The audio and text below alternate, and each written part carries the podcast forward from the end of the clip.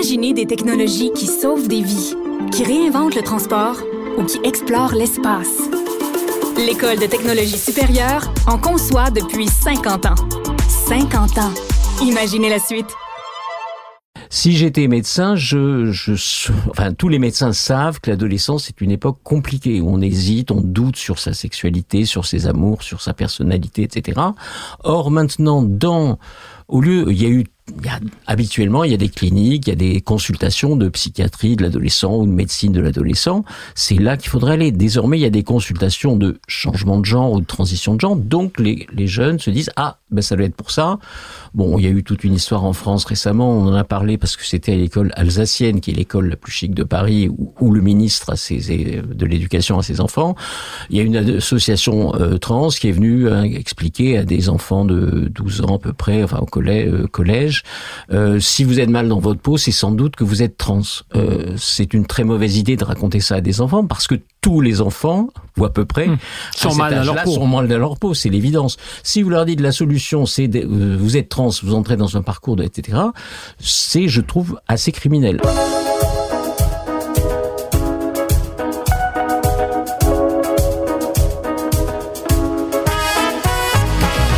Bonjour à tous, bienvenue une fois encore à Contact. L'épisode de cette semaine vous est présenté de nos charmants studios parisiens. Mon invité, Jean-François Bronstein, est professeur de philosophie, était professeur de philosophie à la Sorbonne. Il a enseigné l'histoire des sciences et la philosophie de la médecine ainsi que l'éthique médicale. Alors jusque-là, tout va très bien, Madame la Marquise. Il est aussi un critique féroce de ce qu'on appelle la théorie du genre et il est aussi critique des dérives transhumanistes. Son livre, La philosophie devenue folle, publié en 2018, lui a valu quelques insultes bien senties, n'est-ce pas? Absolument, oui. Absolument, dit-il. Et puis La religion woke, son dernier ouvrage, a été finaliste au prix Femina et semble avoir réussi probablement ce qui serait aujourd'hui de l'ordre de l'impossible, puisqu'il a été salué partiellement à droite comme à gauche. Alors là, vous faites comme ça, vous c'est très miraculeux, effectivement. Peut-on parler de miracle, effectivement? Bah, Aussi, ça a été salué par des gens dont on, à qui on reprochera quelquefois d'être des vieux mâles blancs, c'est possible. Mais bon, euh, non, mais c'est vrai que je pense que même si on n'est pas d'accord avec les conclusions et la critique radicale que je fais, beaucoup de gens m'ont dit qu'en lisant ça, ils comprenaient de quoi hmm. il s'agissait autour de cette question woke. Donc je pense que ça peut même être un livre d'introduction, si je puis dire. Après, euh, évidemment j'ai eu beaucoup plus d'articles euh, ailleurs que dans la, presse euh, bien pensante, si je peux dire. Parce qu'il y a quelque chose comme une presse bien pensante? Par exemple dans Libération, par exemple euh, France les France Inter, des choses comme ça ne m'ont pas m'ont pas invité, c'est certain. Est-ce que vous croyez qu'il y a une presse sous influence? Il n'y a pas besoin d'une influence, c'est un climat, c'est une ambiance générale et effectivement euh, critiquer les woke, ça, ça vous fait passer pour être un affreux réactionnaire, ce qui n'est pas du tout mon cas, mais effectivement rares sont les gens qui osent parler d'une manière libre, d'une certaine manière. Donc c'est parce que vous n'avez plus rien à perdre aujourd'hui, vous pouvez vous le permettre c'est clair que si j'étais un jeune universitaire, ça serait le coût serait énorme, c'est-à-dire que euh, je ne pourrais plus avoir d'argent pour mes thésards, je ne pourrais pas être titularisé, je ne pourrais pas avoir de crédit de recherche, etc. C'est clair. Le prix est quand même assez fort pour moi aussi parce que c'est ce qu'on appelle vraiment la mort sociale. Et moi, du, jour au lendemain, des gens que je connaissais et qui étaient des amis depuis 30 ou 40 ans, du jour au lendemain, dès le premier livre, ne m'ont plus parlé, ne se sont, plus adressés à moi, ne m'ont plus invité dans des colloques, etc. Euh, donc c'est quand même un coup assez fort, effectivement, un coup euh, humain, je dirais, et psychologique, parce que du jour au lendemain, des gens qui étaient très proches de moi, ne me parle plus parce que je ne suis pas d'accord avec eux sur la lecture de Butler, de la théorie du genre, etc. C'est quand même très étrange. Donc ça coûte quand même assez cher. Une mort sociale? Mort sociale. Alors, une mort sociale. Et symbolique aussi, hein, parce une mort sociale, symbolique, mais en même temps une nouvelle naissance, parce qu'effectivement, je découvre des tas de gens dans le monde réel, comme on dit, qui me disent, bah, merci, je suis très heureux de ce livre, j'ai appris plein de choses, c'est exactement ce que je pense, etc. Mais au point de vue euh, effectivement universitaire, c'est une mort euh, sociale, oui, effectivement, et, symbolique, c'est-à-dire que bon, les, bon, par exemple, des gens, une, philosophe féministe qui oh, Bronstein avant c'était bien, pourtant c'était un vrai historien des sciences. Qu'est-ce qui lui est arrivé? Il est devenu fou. Donc c'est vous qui avez changé. C'est moi qui ai changé, voilà. Alors que je n'ai absolument pas changé. Je pense que le, le monde a changé, enfin le monde universitaire a changé autour de moi, mais moi je reste fidèle à certains principes de base, par exemple l'antiracisme, par exemple le respect de la science, par exemple l'insistance sur la tolérance et l'échange libre d'arguments. C'est ça pour moi l'université, c'est un endroit où on échange des arguments rationnels et en vue de, en vue de la connaissance objective. Ce n'est plus possible. Et où on pourrait à la rigueur dire on, ne souhaite pas toujours être d'accord. L'université devait être ce ah, creuset euh, où justement il peut y avoir une dialectique. C'était le lieu justement de la de, des esprits libres. Hein. Moi je suis très un grand lecteur de Stuart Mill qui explique que, que la liberté et en particulier dans les universités ce devrait être même le, la possibilité de l'excentricité, c'est-à-dire d'avoir des positions apparemment totalement euh, des euh, extrêmes, euh, si elles sont argumentées, on peut avoir ce genre de propositions. Or, aujourd'hui, on ne peut plus avoir ce genre de discussion. Euh, il y a par exemple le cas de, de jeunes chercheurs brillantissimes qui vont voir un directeur de thèse pour faire une thèse sur tel ou tel sujet, les, les réparations de l'esclavage par exemple, et euh, mais ils sont eux hostiles parce que libanais connaissant le poids des, des rivalités euh, éternelles, etc. À ce moment-là, la directrice de thèse partisan de la théorie critique de la race, lui dit ah non je peux pas vous prendre en thèse parce que vous n'êtes pas d'accord avec moi, donc parce qu'il ne veut pas de réparation. C'est pour moi c'est un quelque chose d'extrêmement choquant, c'est-à-dire que on connaît les conclusions avant d'avoir même fait le travail. Or quand on a de l'idéal, je dirais pour un directeur de thèse, c'est d'avoir quelqu'un d'intelligent, de sympathique, qui n'est pas d'accord avec nous pour qu'on puisse échanger avec lui, le faire progresser ou nous-mêmes nous transformer. Et donc ça, c'est quelque chose qui n'est plus accepté. C'est-à-dire, il faut réciter le catéchisme. Bon, Kathleen Stock, dont euh, que vous connaissez sans doute, la philosophe euh, euh, qui, a, qui a critiqué la théorie du genre, militante lesbienne qui a critiqué la théorie du genre, dit c'est quand même très étrange. J'avais fait de la philosophie pour penser par moi-même. Maintenant, il faudrait que je récite un catéchisme, et c'est pas du tout ce que je souhaite faire. C'est-à-dire que il me semble que la, pluralité d'opinions, l'échange libre d'arguments, c'est le cœur de l'idée universitaire. C'est marrant, on en discutait à micro fermé quand vous êtes arrivé. Je me disais, le, souvenir le plus proche et lointain en même temps que j'ai de quelque chose de semblable, c'est l'époque maoïste et vous me parliez de catéchisme, le petit livre rouge, en fait, de cette euh, pensée qui n'en était pas, qui était de la récitation, et où du jour au lendemain, des gens euh, ben, était prêt, euh, bec et ongle, à se battre pour une vérité qui n'était qu'idéologique, donc qui n'était pas nécessairement vraie. Oui, ça fait évidemment penser euh, à la révolution culturelle. D'ailleurs, il y a des, des Chinois vivant aux États-Unis qui disent ça me rappelle exactement ce que j'ai vécu ou ce que mes parents ont vécu avec la révolution culturelle. Sauf que la différence, c'est que la révolution culturelle, finalement, elle avait été mise en marche par Mao et elle a été arrêtée du jour au lendemain par Mao. Là, il y a personne pour arrêter le l'affaire, si je puis dire. Le rouleau compresseur. Le rouleau compresseur. Euh, mais c'est vrai qu'il il y a beaucoup de, rapprochements euh, possibles. Et ce qui est très étrange, c'est qu'effectivement, les, les gens qui se réveillent le qui sont le plus attentifs à tout ça, c'est souvent des gens qui ont, qui viennent par exemple de Chine, qui ont connu la révolution culturelle, des anciens dissidents soviétiques, des gens qui ont quitté l'Union soviétique ou euh, les pays de l'Est, etc., pour aller euh, aux États-Unis ou dans le monde occidental. Euh, c'est souvent eux qui sont les plus sensibles à ce genre de choses, effectivement, parce que ça ressemble énormément le refus de discuter, le catéchisme. Alors on n'en est pas aux violences. C'est vrai qu'on beaucoup de gens disent oui, mais on n'enferme personne dans des goulags. Mais c'est d'une certaine manière, c'est compliqué. C'est encore plus compliqué de se battre contre des gens qui se présentent comme bienveillants, gentils, etc. et qui en fait sont d'une totale intolérance. Donc c'est ça qui est. Mais ça fait penser à ce genre de choses hein. ou à des mouvements religieux, mais on en parlera peut-être plus tard. Mais je me méfie des mots justement parce que bienveillant, gentil, euh, ne veut pas dire pour autant qu'on l'est bienveillant et gentil. On peut euh, très doucement, en adoptant les bons mots, euh, laminer quelqu'un oui, ça, et le rendre à faune, parce que c'est un peu ça bah, aussi. C'est ça, le, ça la difficulté, c'est comment parler contre des bons sentiments. C'est-à-dire que beaucoup de gens, pour essayer de me de déstabiliser, lorsque dans mon premier livre j'ai discuté de la théorie du genre, j'ai discuté de, du rapprochement homme-animal et j'ai critiqué l'euthanasie, m'ont dit mais comment est-ce possible? Tu es pour les discriminations de genre, tu es pour les violences faites aux animaux et tu es pour qu'on ait des vies indignes, qu'on ne puisse pas mourir dignement. Non, c'est pas du tout ça, mais c'est vrai que vous avez tout à fait raison. C'est ça le paradoxe, c'est-à-dire que sur des propositions extrêmement a priori sympathiques, euh, bienveillantes, on en arrive à des conclusions absurdes. Par exemple, le fameux, pour revenir, pour prendre l'exemple qui est peut-être le plus parlant de, de l'euthanasie, Peter Singer, par exemple, explique que... Alors, Peter Singer, pour ceux qui ne seraient pas avertis, donc philosophe australien qui mhm. euh, prêche aux États-Unis, je dis prêche sciemment, parce qu'on est, euh, on n'est pas loin de, de, du prêche. Et il explique effectivement que l'euthanasie c'est parfait, notamment pour les malades d'Alzheimer, puisqu'ils n'ont plus de projet, plus de, de, de, chemin de vie, etc.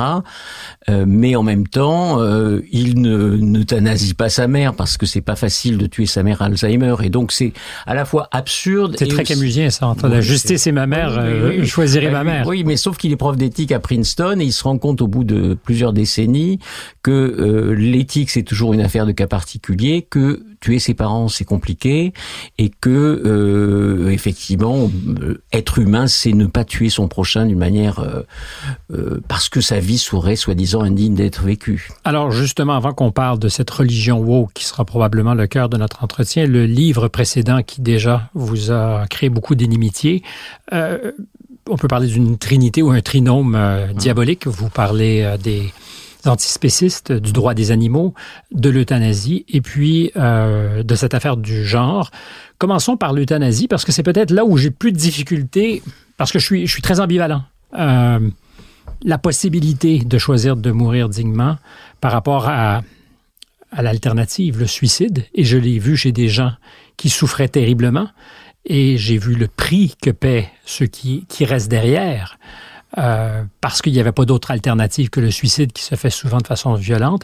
Donc, je suis euh, sur la clôture. Moins convaincu. Ben, moins convaincu, je comprends parfaitement mm. tout ce qu'il y a d'inquiétant et tout ce que ça peut signifier aussi.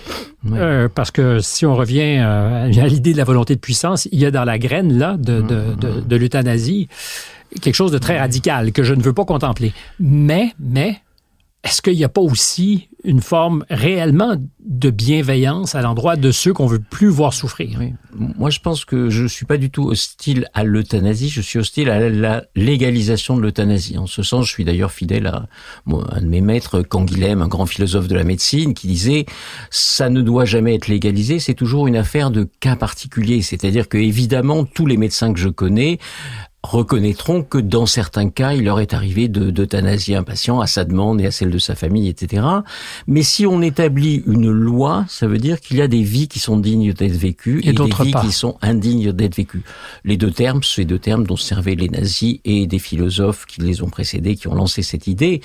À quel moment une vie est-elle digne d'être vécue, indigne d'être vécue? On ne peut pas le savoir. Et les choses sont extrêmement complexes.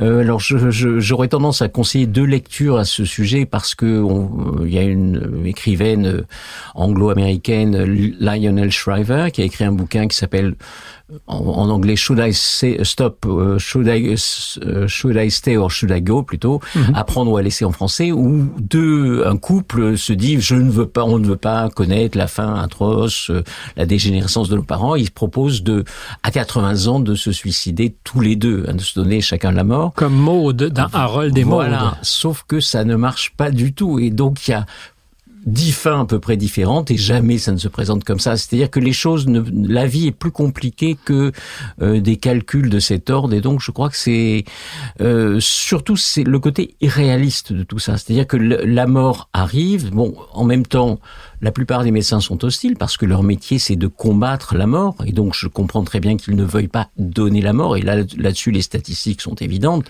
Euh, donc je pense que c'est quelque chose de, de, problématique. Et puis surtout euh, il y a cette idée que à un moment donné, on va décider qui mérite ou non de, de continuer à vivre. C'est là que je dis qu'il y a dans, dans la graine oui, des, ça, des, dérives potentielles. Mais je vous pose la question personnellement, Jean-François, si vous me permettez de vous appeler ainsi. C'est après tout un peu votre prénom. Euh, Demain matin, on vous assure que vous souffrez de la maladie d'Alzheimer. Vous avez encore assez de moyens pour comprendre, encaisser. Ça le... ne se passe jamais comme ça. ça. Je peux le raconter puisque c'est l'histoire de ma mère, si vous voulez. Euh, il y a toujours. C'est graduel c'est graduel, c'est-à-dire que euh, elle, tant qu'elle était en forme, elle voulait mourir, elle était à l'association pour le droit de mourir de la dignité. Mais, mais n'est-ce pas jour, le jour justement où on est encore lucide que l'on doit prendre cette décision? Ah bah alors à ce moment-là, il faut se, qu'on se suicide tous les deux tout de suite. Voilà, c'est, c'est une idée de, de personnes en pleine santé. C'est ce que me disent la plupart de mes amis médecins. Ils me disent c'est l'euthanasie. Oui, on est pour l'euthanasie quand on est en pleine forme, mais quand on commence à se dé, dégrader, on oublie l'euthanasie. Moi, je pense que c'est pas du tout. Les choses se passent pas comme ça. Et puis de toute façon, alors je donnerai un autre exemple personnel, mais qui, qui me tient beaucoup à cœur. Un de mes grands amis, mes meilleurs amis, euh, Roland Jacquard, qui, est un, qui était critique au Monde et écrivain, euh, il voulait pas subir la, le vieillissement. Ben, un soir, il a mangé avec nous, il nous a rien dit.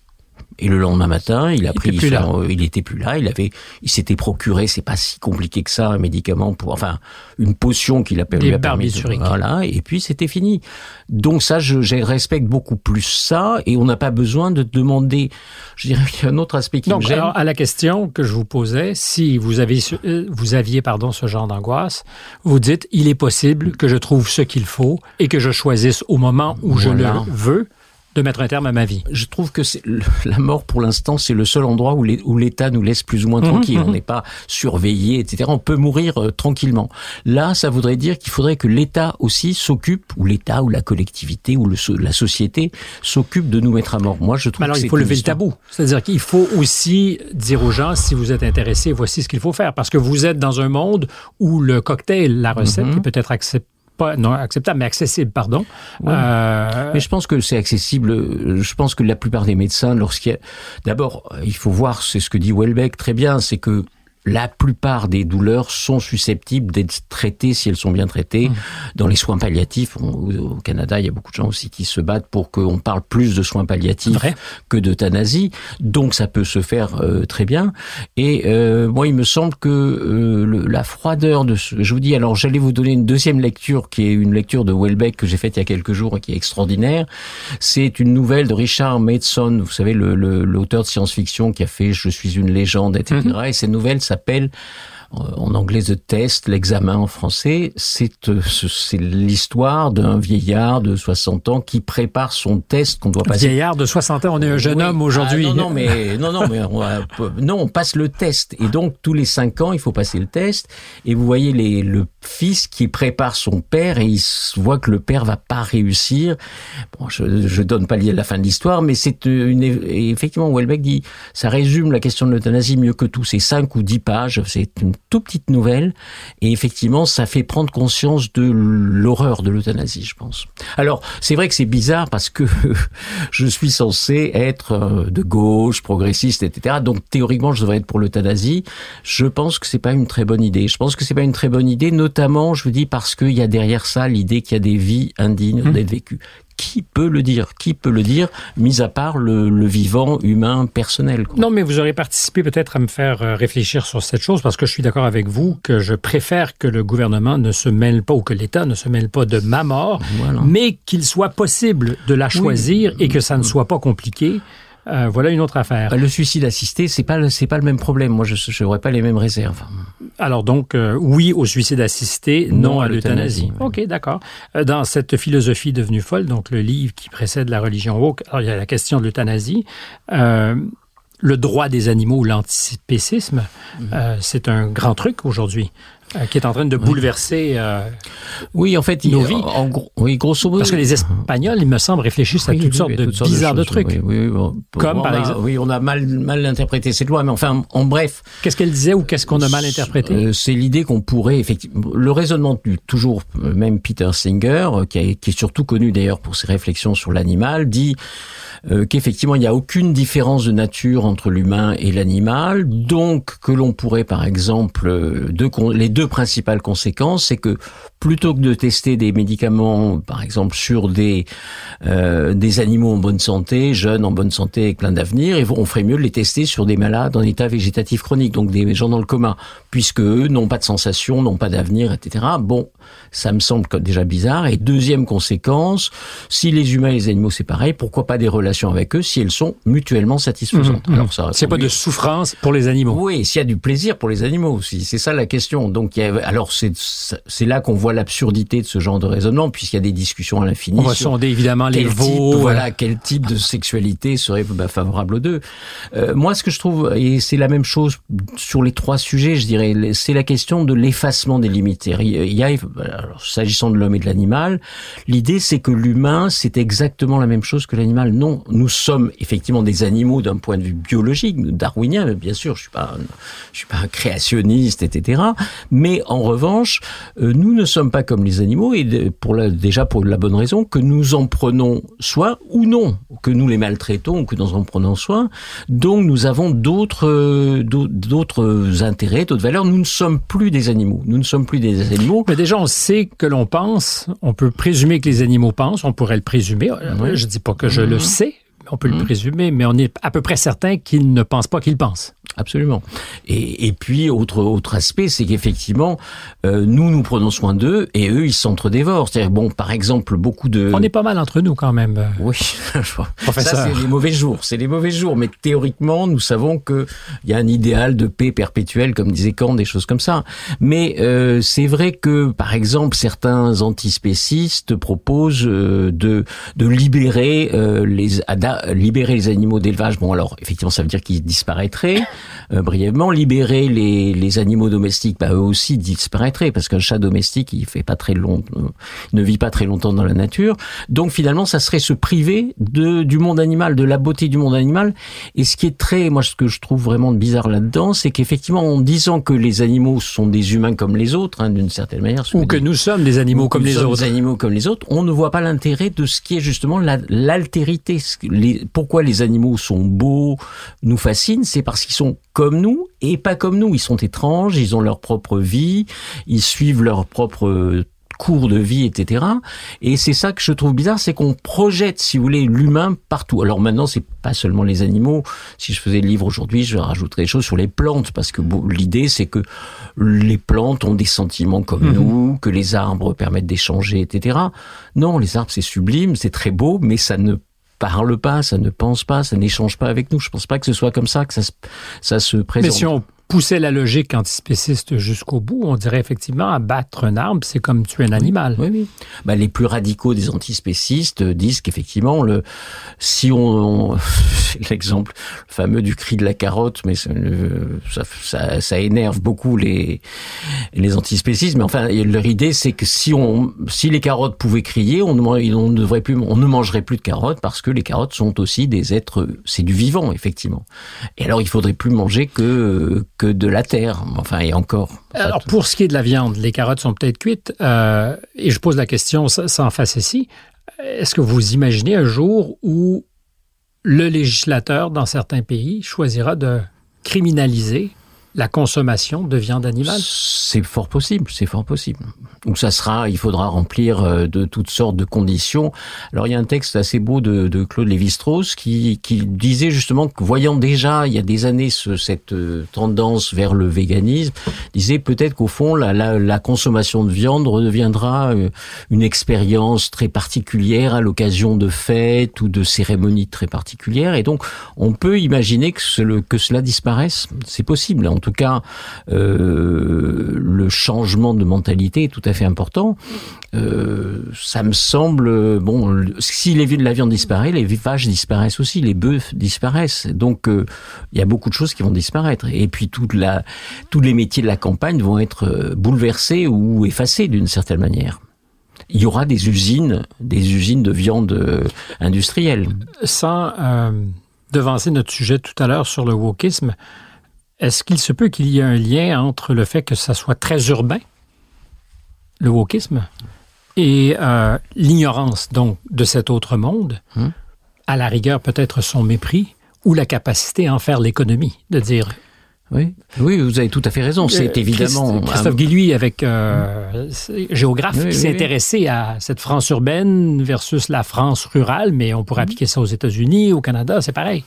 Oui, oui, sur toutes les questions que, dont je traite, évidemment, euh, les, les gens du monde réel, alors je sais que ça fait très poujadis de dire ça, mais je veux dire que simplement, les gens qui sont en contact avec la nature savent bien que les animaux ont un rôle à jouer dans la campagne, dans les, les champs, etc. Donc c'est quelque chose, et ils les connaissent et ils les aiment plus que ne les aiment les écologistes des villes, me semble-t-il. Et effectivement, ils, ils vont à ce moment-là se mettre dans les mains des multinationales qui vont fabriquer de la viande industrielle ou vont faire manger des insectes ou des choses comme ça. Euh, ça peut arriver, mais effectivement, je pense que euh, de ce point de vue-là, euh, on efface toute notre histoire, toute l'histoire des rapports humains avec la nature. Les animaux, les animaux domestiques, d'une certaine manière, ils ont conclu un pacte avec les humains qui mhm. les protègent. Sinon, ces animaux auraient disparu depuis fort longtemps. De cohabitation pacifique. Voilà, c'est ça. Non, non, mais c'est tout à fait ça. C'est alors il y a beaucoup de il y a un certain nombre de gens comme une, sociologue Jocelyne Porcher qui a écrit des livres passionnants là-dessus, qui a été aussi éleveuse de chèvres, etc., mais qui qui explique quel est le type de rapport que l'humain a noué dans son histoire avec un certain nombre d'animaux. Je trouve que c'est toujours la même idée. C'est l'idée, on va reconstruire tout à partir de zéro. On va, il y aura, ça sera du zéro défaut. Euh, euh, toutes les, les vieux, on les dégage quand ils sont trop fatigués.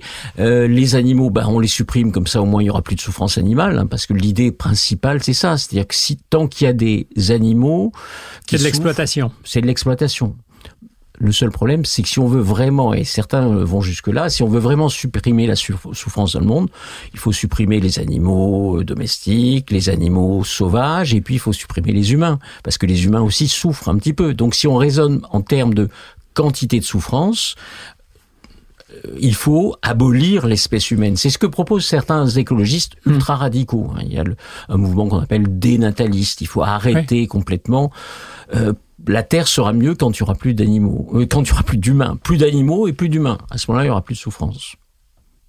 Bon, euh, sur le papier, ça marche. C'est à la marge probablement euh, ce qui anime certains, mais il reste que l'époque, le mot peut, comment dire, faire peur un peu, mais l'époque est terriblement nihiliste.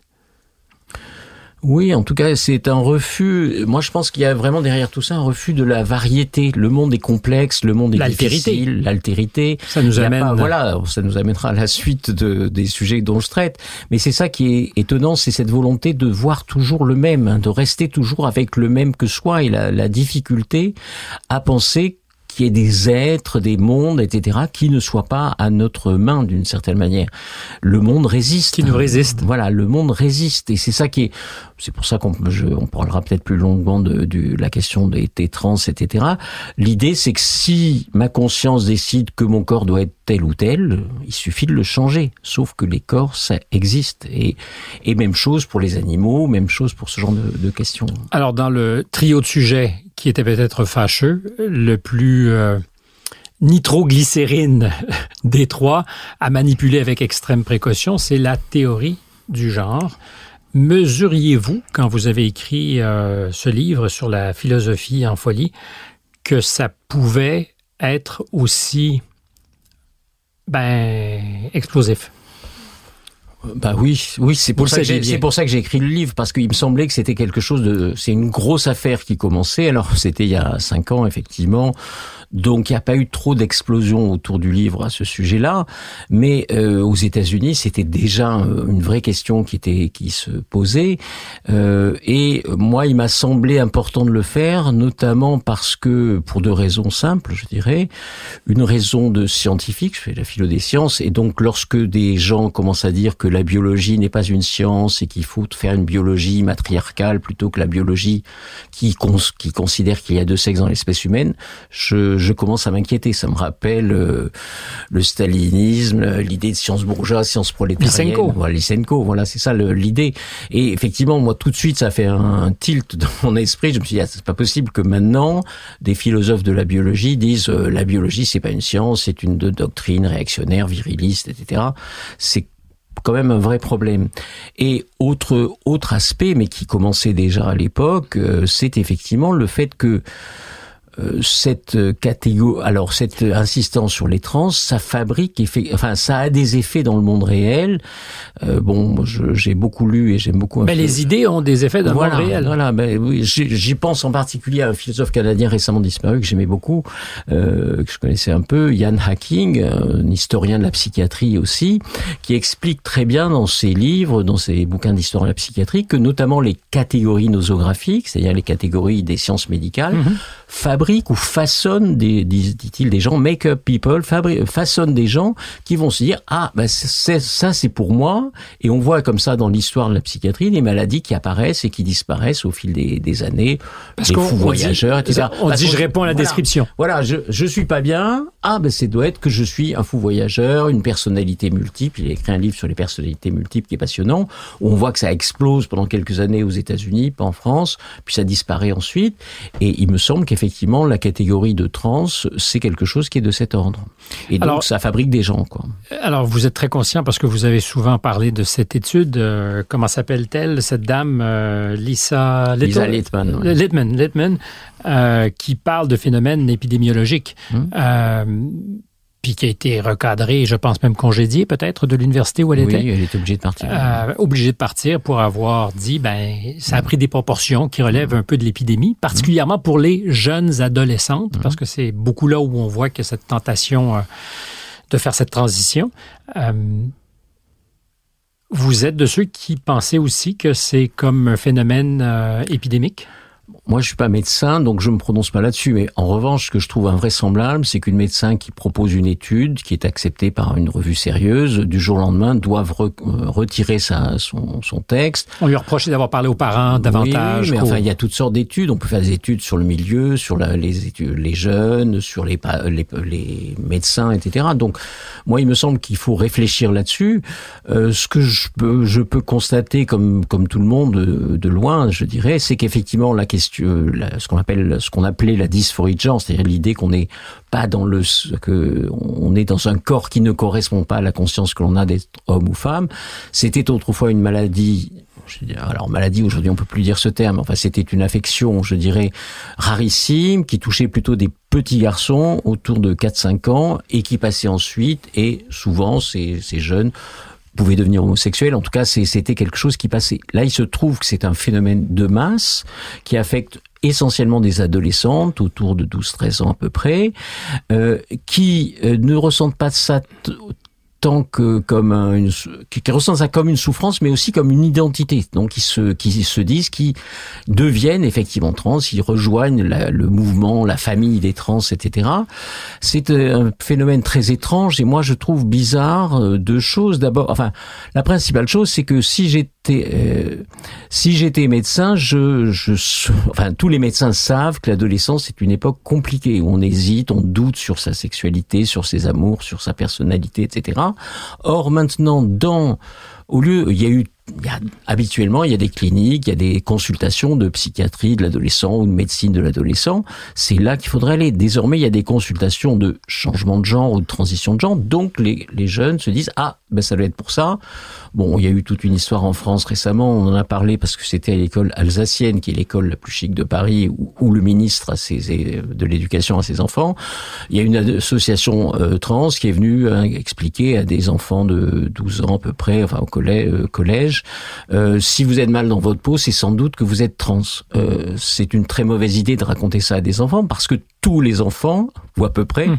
sont, mal dans leur peau. sont mal dans leur peau, c'est l'évidence. Si vous leur dites la solution, c'est vous êtes trans, vous entrez dans un parcours, de, etc., c'est, je trouve, assez criminel. Alors, s'agissant du, de l'éducation nationale en l'occurrence, mais aussi des médecins qui ne voient pas que qu'il faut discuter d'abord avec l'enfant, seul, avec la famille, etc. C'est une euh, le malaise adolescent a toujours existé. Alors, il s'augmente peut-être pour différentes raisons aujourd'hui. Mais... Or, aujourd'hui, avec l'idée du consentement éclairé, mmh. euh, une jeune personne de 12 ou 13 ans peut presque pas, presque, ça dépend évidemment de là où on est dans le monde, mais amorcer cette transition.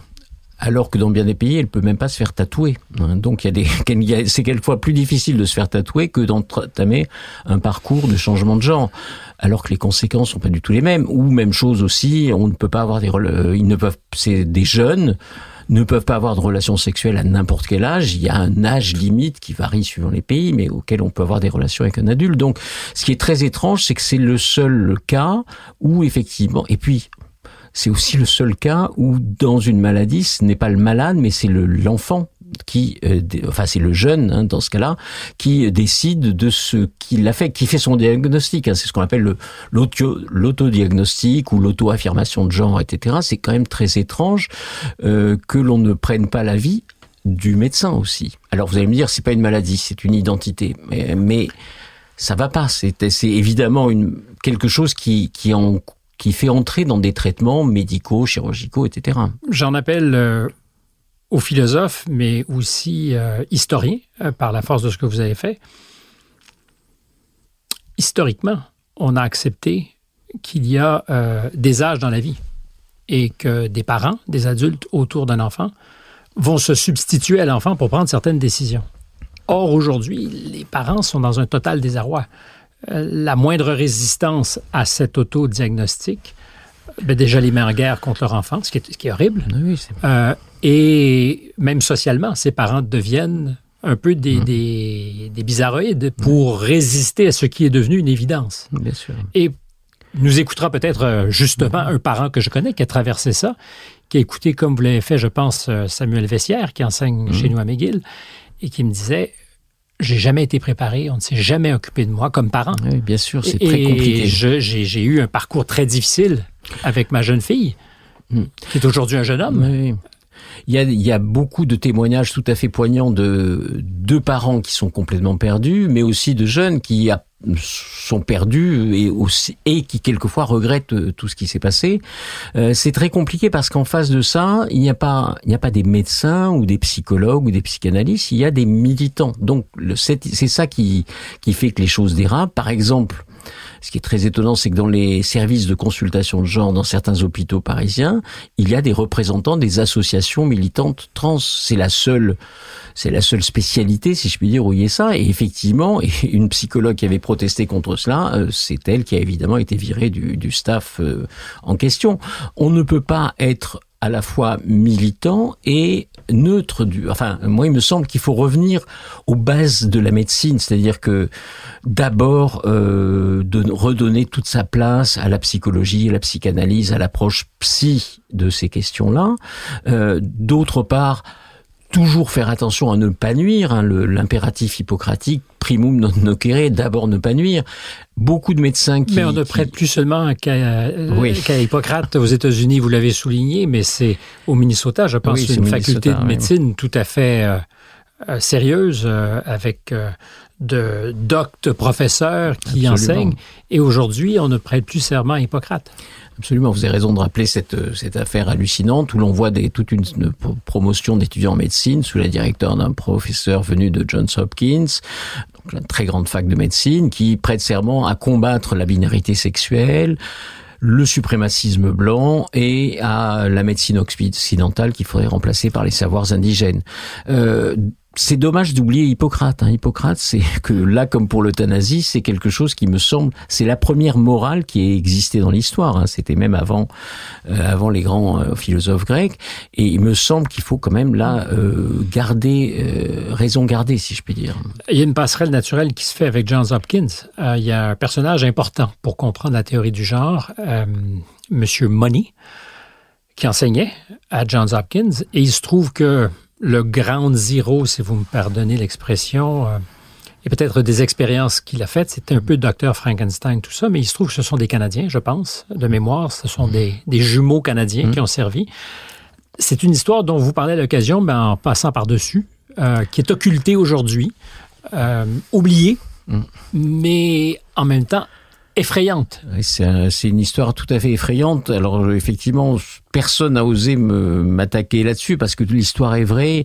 Et il y a un livre extraordinaire fait par un journaliste de Rolling Stone, je crois, qui s'appelait, enfin, le bouquin s'appelait As Nature Made Him. Il s'est rendu compte de, de ce qui s'est passé. En gros, l'histoire, c'est qu'effectivement, un enfant, un tout petit enfant, moins de deux ans, a eu le, le pénis sectionné lors d'une opération euh, qui s'est mal passée, du phimosis, et euh, tout d'un coup, les parents ont vu ce médecin euh, John Monet à la télé qui expliquait que en fait, ce qui compte dans le sexe, c'est la culture et pas la nature. Donc, il expliquait que si vous prenez un petit garçon et que vous l'élevez comme une fille, il va devenir une fille. Et donc, ils sont allés le voir, ayant vu cette émission. Il lui a dit, oui, bien sûr, en plus très intéressé par le fait que c'était des jumeaux, donc il pouvait faire une étude comparative, si je puis dire. Et donc, un qui serait élevé comme une jeune fille. Voilà, et l'autre qui serait élevé comme un garçon qui l'était. Les, deux sont des garçons, euh, et un va être élevé comme une fille, puisqu'il a plus de pénis, on va, on va faire comme s'il était une fille. On lui donne des, des, vêtements de fille, des jeux de fille, un prénom de fille, etc. Monet prétend que ça se passe bien, euh, que, il écrit des articles scientifiques. Il écrit des articles, il écrit un livre qui, qui fait de, il a la couverture de Time à l'époque, qui explique que euh, le, le, le, sexe, c'est la culture qui fait le sexe, etc. il y a, c'est pas la nature qui compte, c'est uniquement la culture qui compte. Ça interpelle directement notre époque. Ah, c'est tout à fait. Ben, c'est le fondateur. Alors, ce qui est assez amusant, c'est que beaucoup de, de militants euh, trans, comme par exemple Béatrice Preciado, explique c'est Hegel, hein, d'une c'est le Hegel de la sexologie, etc. Et puis après, petit à petit, comme l'affaire va être découverte, on se rend compte qu'en fait tout ça était faux, qu'il a obligé ses enfants, cet enfant à, suivre ses, ses séances régulières de, de vérification.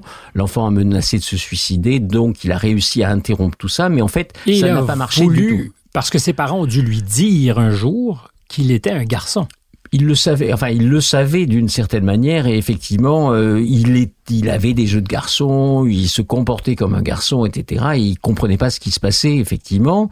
Euh, et le, lorsqu'il a voulu, il a réclamé de redevenir un garçon. Monet ne voulait pas l'entendre, en entendre parler parce que euh, c'était la base de son raisonnement. C'était l'expert, le ground zero, comme vous dites. Euh, la base de, de toute sa théorie, c'est qu'effectivement, si on élève un petit garçon comme une petite fille, il va devenir une fille si on le fait assez tôt, etc.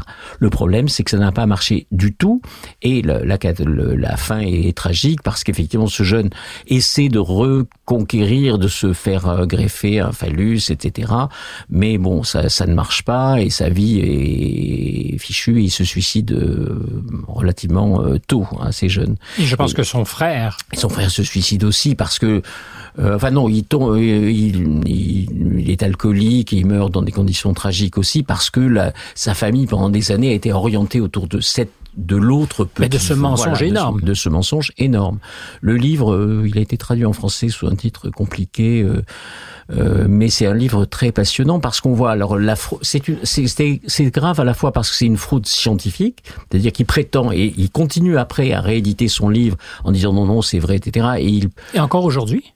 Bah, maintenant, d'abord, il est mort, euh, et même aujourd'hui, ses partisans reconnaissent qu'il y avait des problèmes. Mais euh, il est mort depuis longtemps pas mal de temps. Hein. Mais c'est une histoire très très étonnante. Et puis et il y a aussi euh, une pratique euh, déontologique tout à fait insupportable. C'est-à-dire qu'il a obligé pendant des années ce gamin et ses parents à suivre ce traitement en expliquant aux parents que c'est normal, qu'il résiste, etc. Mais il faut continuer, il faut continuer, il faut continuer. Bon, par ailleurs, euh, il leur projetait des films pornographiques, etc. pour vérifier quelles étaient leurs réactions. Bon, c'est un savant fou, hein. c'est un savant fou ce Monet.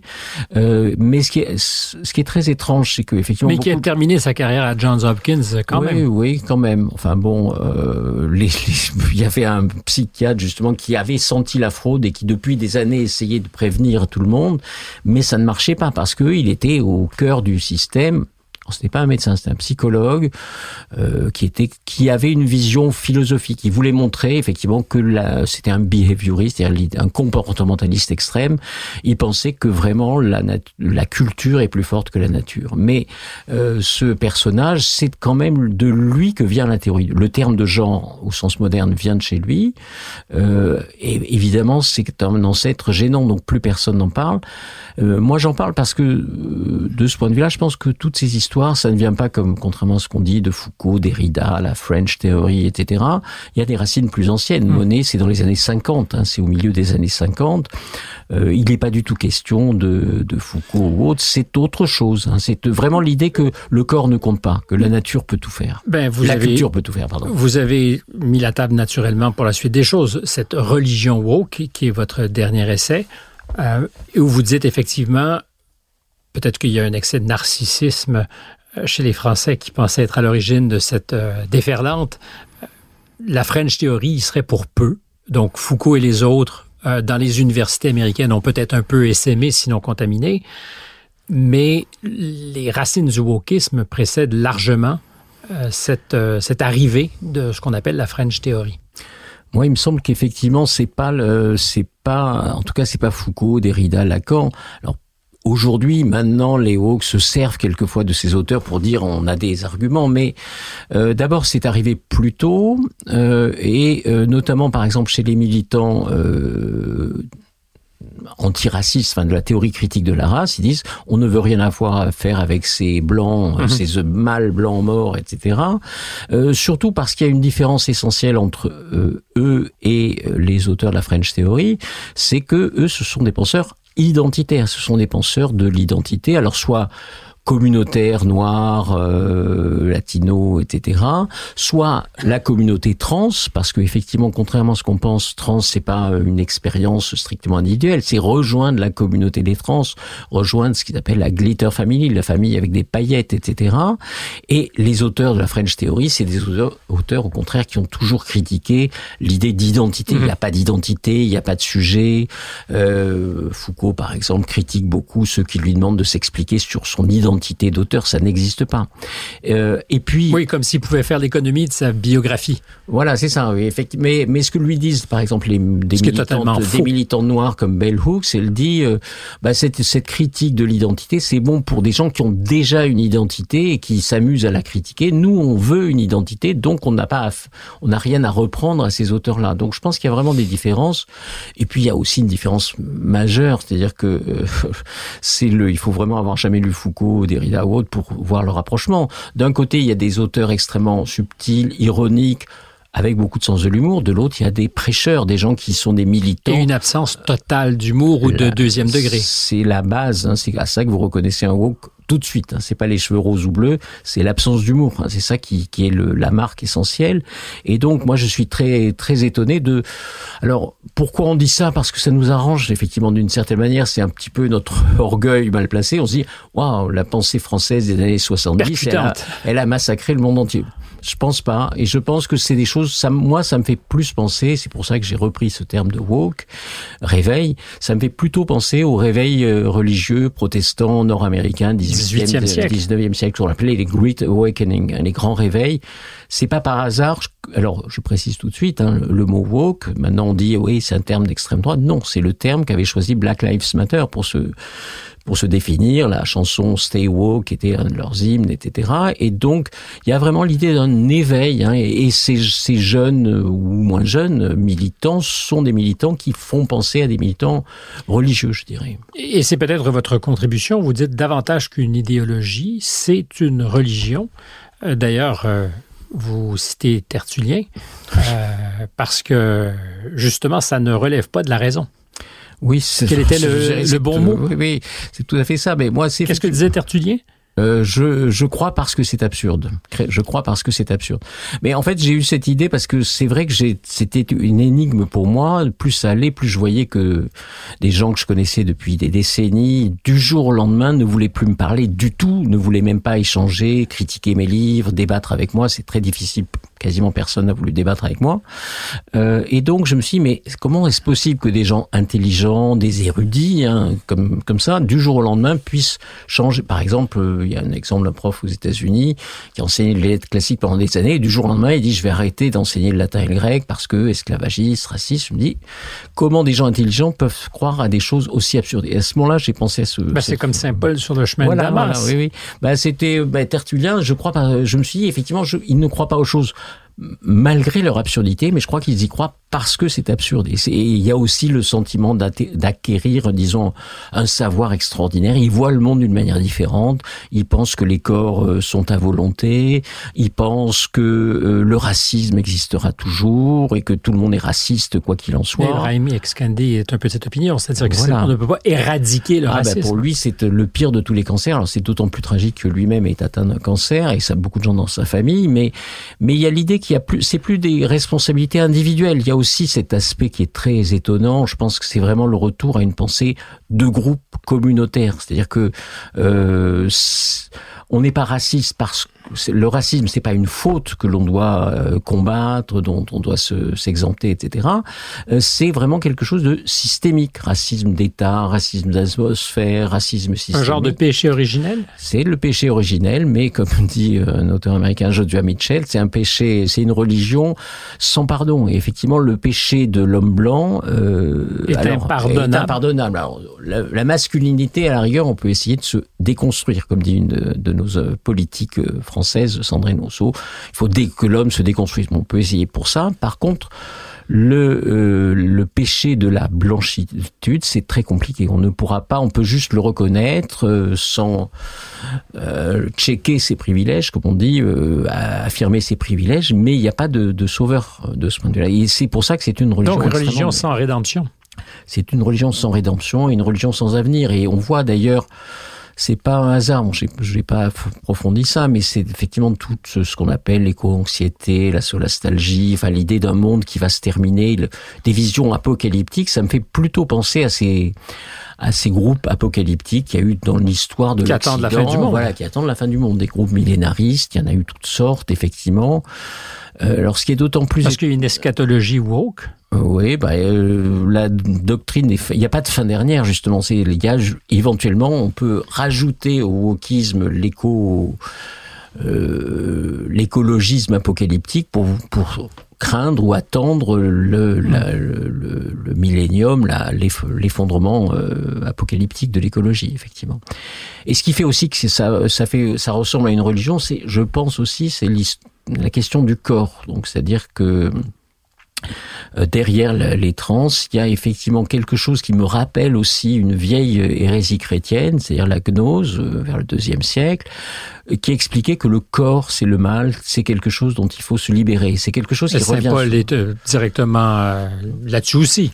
Oui, oui, il y avait oui, une saine détestation du corps. Oui, mais enfin, il y a quand même une, il y a une résurrection de la chair dans la religion chrétienne. Hein. Donc c'est pas, c'est compliqué leur histoire, mais en gros, quand même, le, le corps euh, si on est trop, si on veut vraiment se libérer du corps, qu'on le maltraite, etc., à l'excès, on n'est plus vraiment chrétien au sens euh, ordinaire, si je puis dire. Mais moi, je pense que c'est ça qui est quelque chose de très étonnant. C'est et ça va de pair avec ces mouvements millénaristes. Il y a souvent l'idée d'une pure conscience qui peut s'abstraire de tout, du corps, du monde, etc. Le monde, c'est le mal, le corps, c'est le mal, et il faut s'en libérer. Donc, euh, je pense que derrière cette affaire trans, c'est pas seulement, euh, et je pense que c'est très sérieux. Je pense que c'est pas juste un petit petite histoire qui va passer demain. Je pense qu'il y a vraiment une espèce de d'enthousiasme pour cette religion. Et bon, on le voit alors. Euh... ça en a les attributs parce que vous parlez de prosélytisme. Hum d'imagerie même. Oui. On fait des fresques. Oui, oui, il y a beaucoup de choses. Bah, il y a, il y a le, le prosélytisme, il y a le, refus, le, le radical, le refus de discuter, le refus de débattre. C'est quand même euh, très, très. Ben, c'est un acte de foi. C'est un acte de foi. C'est ça. C'est, on discute pas avec le, le, mal. Il y a des, des cérémonies de demande d'expiation. On a vu ça autour de la mort de George Floyd en particulier. Il y a des textes sacrés, euh, les études qu'il faut citer, etc. Toujours les mêmes auteurs on va jusqu'à laver les pieds même. Voilà, on lave les pieds. Effectivement, il y a des blancs qui lavent les pieds des noirs ou qui se font enchaîner, qui s'agenouillent, etc. pour revivre d'une certaine manière ce que ce que ce qu'ont subi effectivement les les esclaves. Euh, il y a plein de choses comme ça. Euh, récemment, Abigail Schreier qui a fait un livre remarquable sur les sur cette question trans euh, note même qu'il y a alors on se voit pas trop en France, c'est parce qu'il y a au Canada, mais il y a des jours saints dans l'année. Il y a le jour de la fierté trans, le jour de la visibilité pansexuelle, le jour de le mois de la Pride, comme on dit aujourd'hui. Donc un calendrier. Il y a un calendrier, il y a un calendrier des, des fêtes, etc. C'est, je pense qu'il y a quelque chose de très étonnant et on voit d'ailleurs comment. Euh, comment il y a une espèce d'opposition radicale. On voit ça en ce moment dans, aux États-Unis, au Canada, je pense aussi, entre des religions traditionnelles et cette nouvelle religion qui émerge. C'est vous qui, je pense, dans le livre, faisiez le lien entre l'effondrement de la foi protestante aux États-Unis pour une grande majorité euh, des gens, qui a été remplacé par une espèce d'adhésion à ce qui serait une religion de, de substitution finalement. Euh, est-ce que vous faites vraiment le lien entre les deux? Bah, je, je, cite un, auteur, un historien du protestantisme américain qui constate qu'effectivement, oui, Joseph Bottom, qui euh, qui constate que les, les, courbes de la pratique religieuse protestante mainline, c'est-à-dire protestant central américain des élites américaines, s'effondrent complètement, et qu'en revanche, ces élites américaines embrassent assez largement cette nouvelle doctrine. C'est quand même, c'est une religion des élites. Hein. C'est vrai que c'est une religion non pas euh, vulgaire. Enfin, c'est d'abord la religion des grandes facs euh, de l'Ivy League, des grandes facs euh, parisiennes, etc. C'est une religion des grandes entreprises, c'est une religion des médias, la culture, etc. Je ne suis pas sûr qu'elle prenne autant dans l'ensemble du monde, mais c'est c'est effectivement quelque chose qui permet de donner un sens d'une certaine manière à la, vie. Alors, je, je, cite aussi dans le livre, je crois, le, livre de Chantal Delsol, qui est une euh, chrétienne fervente, qui a parlé de la fin de la chrétienté. Elle dit que le monde d'aujourd'hui, en France notamment, c'est un monde où le, qui est, qui n'est plus chrétien, qui n'est plus chrétien en, aucun sens du terme. La pratique religieuse s'effondre, les, mariages, les baptêmes, tout ça s'effondre complètement. Et euh, elle se pose la question qu'est-ce qui va advenir après. Je pense que le, le, le vide religieux, spirituel, me, spirituel, voilà, me semble être effectivement en partie à euh, l'origine de tout cela. Enfin, il... Vous parlez de la croyance du ou de luxe. Cette idée qu'aurait eu, je pense, un doctorant aux États-Unis, euh, que c'est comme l'ultime façon, alors je ne sais oui. pas si on peut euh, accréditer l'hypothèse, mais elle semble vous sourire un peu, mmh. c'est l'ultime manière de se marquer davantage qu'un objet de luxe qui mmh. fait de nous qu'on appartient à la tribu des LVMH ou autre chose. Mmh. C'est l'adhésion à ce à ce oui. que vous appelez, vous, une religion. C'est une idée très maligne de, de, ce jeune doctorant, il est encore un doctorat, je crois, euh, mais qui venait d'un milieu extrêmement défavorisé. Il a réussi à s'en... Il était, bon, il a été éduqué dans les familles d'accueil, il a fait l'armée pour essayer de se payer, enfin, pour arriver à se payer des études, etc. Et il est arrivé dans ce milieu des facs d'élite américaines où les gens pro prononçaient des, des formules absolument invraisemblables du style euh, le mariage monogame s'est dépassé, sauf que toutes les familles de ces gens, fils de bonne famille américaine étaient mariés plus ou moins monogames, enfin, monogames, etc. Mais s'il fallait affirmer ça. Ou autre exemple de croyance de luxe dont il ne parle pas, mais qui est tout à fait étonnante, c'est par exemple l'idée de définancer la police. Si on dit qu'on définance la police, ça veut dire qu'on vit dans un quartier sûr, qu'on ne prend jamais le métro la nuit, qu'on a une, mmh. compagnie de sécurité. Qu'on a les moyens de vivre moyens sans de la police. Ça. Voilà, c'est ça qui est très étrange. Et effectivement, il dit c'est au fond, c'est vrai que maintenant le luxe, tout le monde peut s'acheter plus ou moins en faisant des économies, un, un sac Vuitton ou quelque chose comme ça. Enfin, c'est pas, pas donné, mais ça peut se faire. En revanche, pro prononcer des paroles comme ça, totalement euh, déconnectées de la réalité, ça veut dire qu'on peut vivre euh, en dehors de la réalité, on vit dans un autre monde et qu'on n'est pas confronté aux euh, les familles euh, explosées des, des, des, des, noirs américains dans les banlieues, etc. ne, ne sont pas sont des familles monogames, mais, mais ne sont plus des familles monogames, mais c'est une catastrophe pour pour elles. Est-ce que Evergreen, pour ceux qui ne connaîtraient pas cet incident, c'est-à-dire cette révolte sur un campus, campus, on s'entend de, de, l'abondance, de l'opulence, on est sur la côte ouest américaine, mmh. ce sont des, j'aime pas ce genre de réduction facile, mais des gosses de riches qui sont mmh. plutôt là, très libérales, mmh. euh, au sens américain où on oui. l'entend, euh, liberal, là où s'organise donc une révolte en 2016 ou 2017. Mmh. Je me rappelle des premières vidéos. Mmh. Est-ce que c'est un point de bascule pour vous? Et, et j'invite tous ceux qui ne sa sauraient pas de quoi on parle à aller voir les vidéos, parce qu'il y a des moments complètement surréalistes. Surréaliste, euh, où le seul résistant, qui est devenu aujourd'hui pour certains un, un héros, euh, Brett Weinstein, Weinstein, M. Weinstein, euh, se fait dire euh, mais ta gueule avec ta logique, euh, c'est raciste comme concept. Oui. Ou la raison oui, est raciste, je ne me rappelle plus exactement. La mais... logique, c'est raciste, oui. Oui, c'est un. Mais est-ce que c'est un point de bascule? Je pense que c'est un point de bascule parce que il y a, ça a été beaucoup filmé, documenté, etc. Et on voit effectivement non seulement un mouvement militant qui prend en charge le campus, mais on voit surtout la lâcheté de la plupart des universitaires qui acceptent toutes les demandes saugrenues des euh, des, des, étudiants. En fait, il y avait la, tradition de quitter euh, un jour par an que les invisibiliser, les blancs. Les blancs, voilà. Et, et, là, on demande à Weinstein non pas de, qui, de quitter de son propre point de vue, le, de sa propre autonomie, le, le, le campus, mais on, on veut l'obliger à le faire. il ne veut pas euh, obéir à cette injonction. Et on voit que tous les profs acceptent, par exemple, de monter une séquence assez hilarante ou pathétique où ils acceptent pour monter dans un canot de l'égalité. Donc ils ont tracé un canot au sol, il y a une musique euh, africaine derrière, et ils peuvent monter dans le canot de l'égalité, le canot de l'égalité, à condition de dire je reconnais mes privilèges. Je suis une femme euh, cisgenre, obèse. Je suis un homme blanc, euh, raciste, etc. Il faut s'excuser de toutes ces de tous ces privilèges.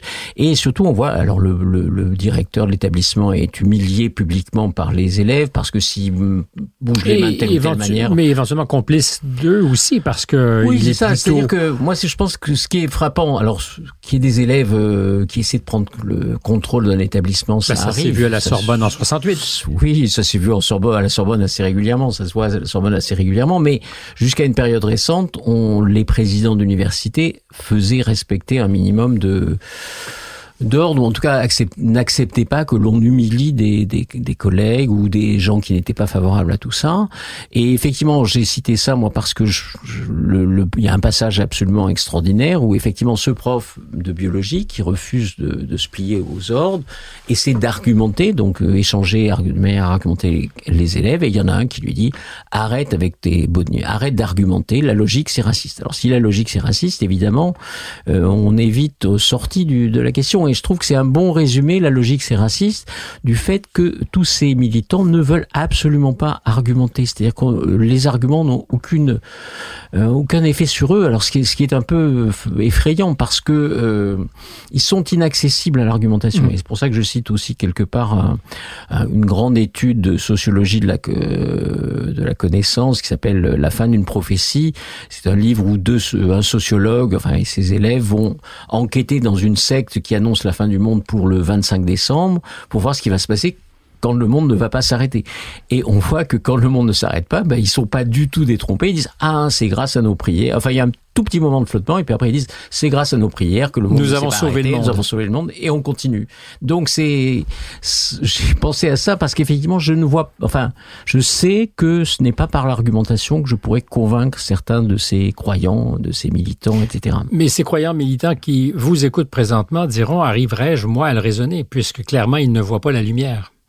Ah ben, de toute façon, moi, je, je suis le mal, donc c'est pas la peine de discuter avec ah, le vous mal. deux fois le mal avec la circonflexe. le mal blanc, c'est pas bon déjà. Et le mal. Et, et le mal, c'est-à-dire que pour eux, c'est pas c'est pas des arguments que j'emploie, et c'est assez étonnant de voir à quel point ils refusent de discuter avec moi.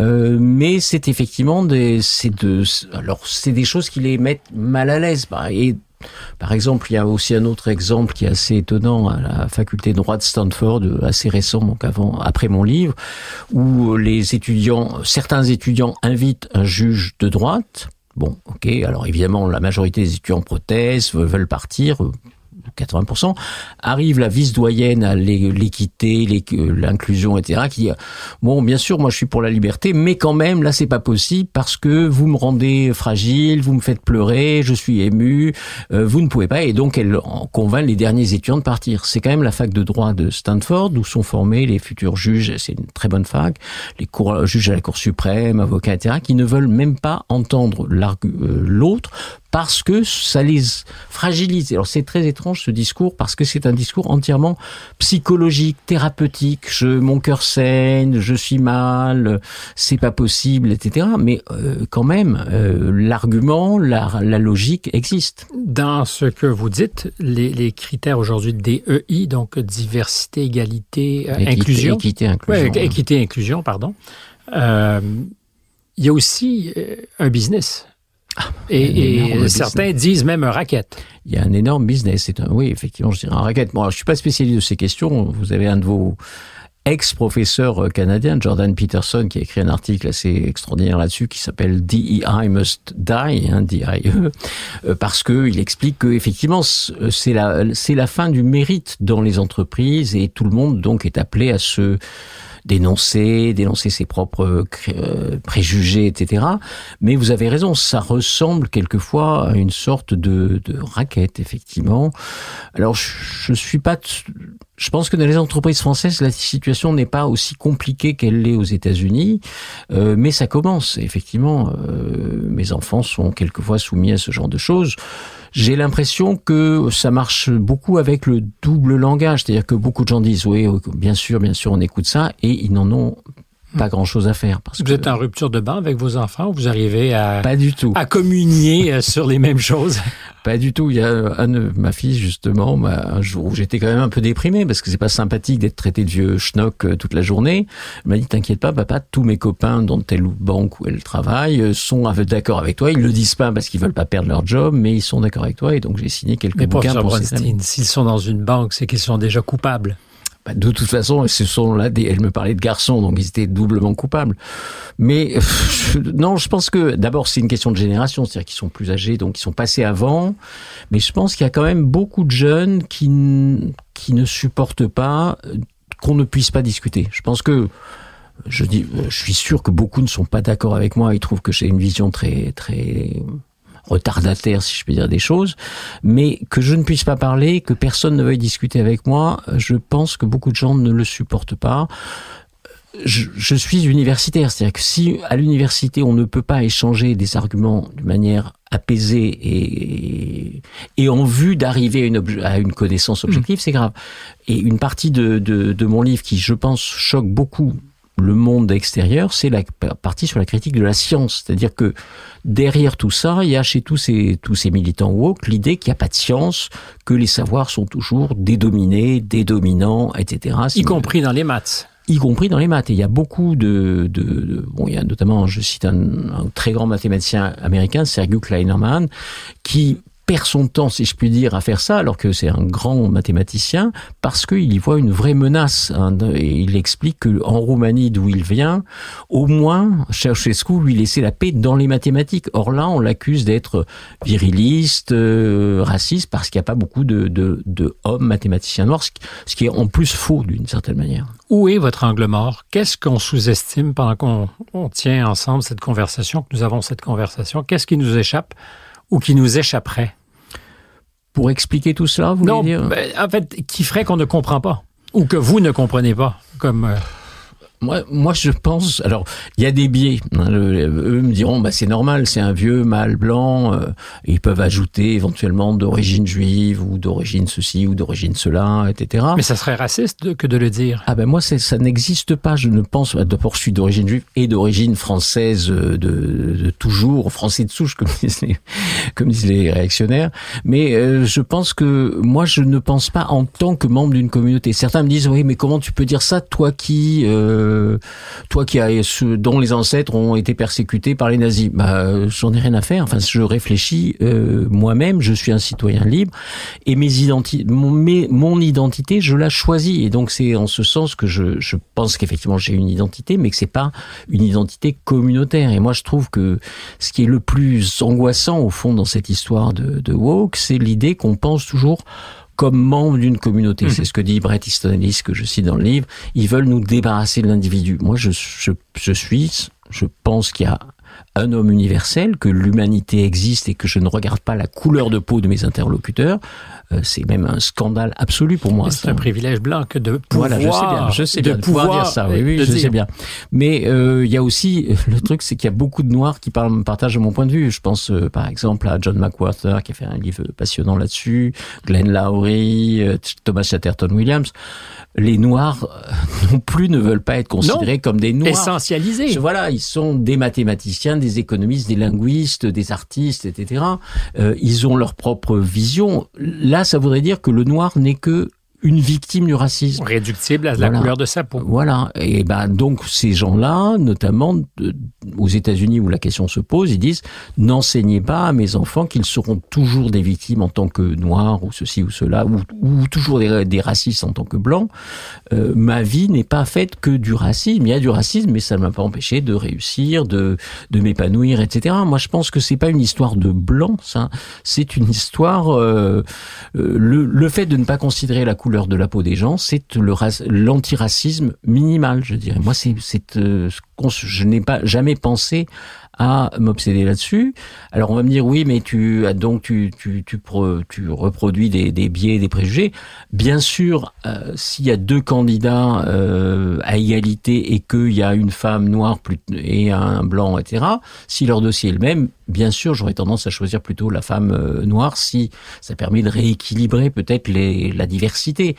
Mais moi, il me semble que vraiment la diversité alors bon, mais en ce moment, celle qui, qui, pour moi manque à l'appel, c'est celle des points de vue. Oui, bah il y a. Alors je ne devrais peut-être pas le citer parce que c'est un des, euh, des hum, chefs d'entreprise américains euh, républicains, Peter Thiel, le célèbre fondateur de PayPal, etc., qui dit euh, que à quoi sert la diversité des couleur de peau s'il y a une identité des, dans les têtes. C'est-à-dire que une entreprise, une université, etc. ne fonctionne bien que s'il y a des points de vue différents. C'est la diversité des, des idées, des sentiments, des, euh, des, des références philosophiques, littéraires, etc. Et ça, moi, ce que je trouve très angoissant, d'une certaine manière, c'est qu'il y ait peut-être une diversité des couleurs, puisque maintenant on est obligé de parler de couleurs, ce qui est, ce qui est pour moi choquant, et que en revanche derrière il y a une identité des points de vue. Tout le monde ne voit le terme, le, le monde qu'en termes dominant, dominé, des, des, des, explications comme ça très simplistes.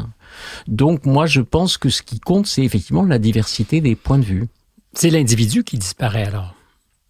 Euh, l'individu, c'est alors là, c'est c'est ce que dit euh, Robin DiAngelo. Elle dit l'individu, c'est une euh, abstraction, ça n'existe pas. On ne pense que comme euh, représentant d'une race, d'une classe, etc c'est pas très bon signe. Euh, je, non, c'est pas très bon. C'est pas très bon signe, notamment, je vous dis, dans les universités où le, le la, la, la, richesse de la diversité des opinions, c'est la base.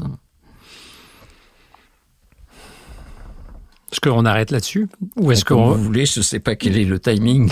C'est pas une question de timing, c'est le bon moment. Il faut savoir le trouver. Est-ce ah, que c'est un peu pessimiste comme point de vue peut-être C'est pour ça que je vous pose la question. Bah, moi, je dirais que de toute façon, alors euh, si je veux essayer de me rassurer, je me dis que euh, mon livre, effectivement, m'a fâché avec euh, l'essentiel de mes anciens amis universitaires, mais m'a fait découvrir de nouveaux amis, de nouvelles personnes, notamment des scientifiques, notamment des jeunes, notamment des gens qui vivent dans le monde réel, des médecins, par exemple, qui savent bien que un corps humain, un corps féminin, ce n'est pas la même chose, des psys qui savent bien que l'adolescence est une période compliquée, qu'il faut pas pousser les gamins dans telle ou telle direction, il faut les écouter, essayer de discuter avec eux. Euh, donc euh, ça, je dirais que c'est l'aspect positif. Le bouquin se vend bien aussi, donc c'est plutôt une bonne nouvelle. Euh, mais euh, mais effectivement, je pense qu'il y a des, des pans entiers de la société qui sont euh, Bon, par exemple, en France, les facultés de lettres et sciences humaines sont très largement atteintes par bon, tout ça. Bon, je ne vais pas finir sur un, autre exemple qui est catastrophique, mais quand même parce que c'est un exemple, je suis très attaché parce que je, quelquefois après avoir écrit mon livre, je me suis dit je vais trop loin, j'exagère. Et on a vu là une professeure de lettres euh, à l'université qui est la plus célèbre en France, peut-être Tiffaine Samoyo, qui est chroniqueuse au Monde, etc. Expliquer tranquillement dans une émission de radio que bien sûr il faut réécrire Roald Dahl, etc. C'est normal, ça s'est toujours fait. On gardera une édition pour les l'élite et pour le reste, il faudrait écrire. Elle explique que quand elle lit les textes de Sartre à ses étudiants, elle change des mots parce que certains mots la choquent et elle ne leur dit pas. Donc faute professionnelle totale. Et pour couronner le tout, elle dit que, professeur de littérature, elle dit euh, heureusement que j'enseigne pas la littérature du 19e qui invisibilise la femme. Baudelaire, Flaubert, Balzac, ça invisibilise la femme. Quand une professeure de littérature, qui est la plus éminente en France, elle sera sans doute un jour au Collège de France, dit ça, ça prouve que effectivement le, le mal est quand même très très avancé. C'est-à-dire que comment ne pas être, enfin, ça veut dire que quelqu'un qui enseigne la littérature n'est plus sensible du tout à la beauté de la littérature, à la richesse des du monde qu'elle décrit. Oui, parce que c'est une beauté qui est un obstacle à un discours militant. Voilà, c'est ça. Je, et ça, c'est la mauvaise nouvelle. La bonne nouvelle pour moi, c'est que j'ai raison d'avoir écrit ce livre parce que il y a, la situation est quand même assez grave pour qu'une professeure de lettres en arrive à dire ça. Jean-François Bronstein, merci beaucoup. Ça a été un plaisir que de vous avoir avec nous. Merci. Mais voilà, c'est tout pour cette semaine. Était avec nous ici à Paris Adrien Beccaria qui s'occupait de notre réalisation. C'est Jeanne Croteau qui va faire l'assemblage au Canada. Marianne Grenon est notre recherchiste. Stéphane Bureau avec vous. À très bientôt.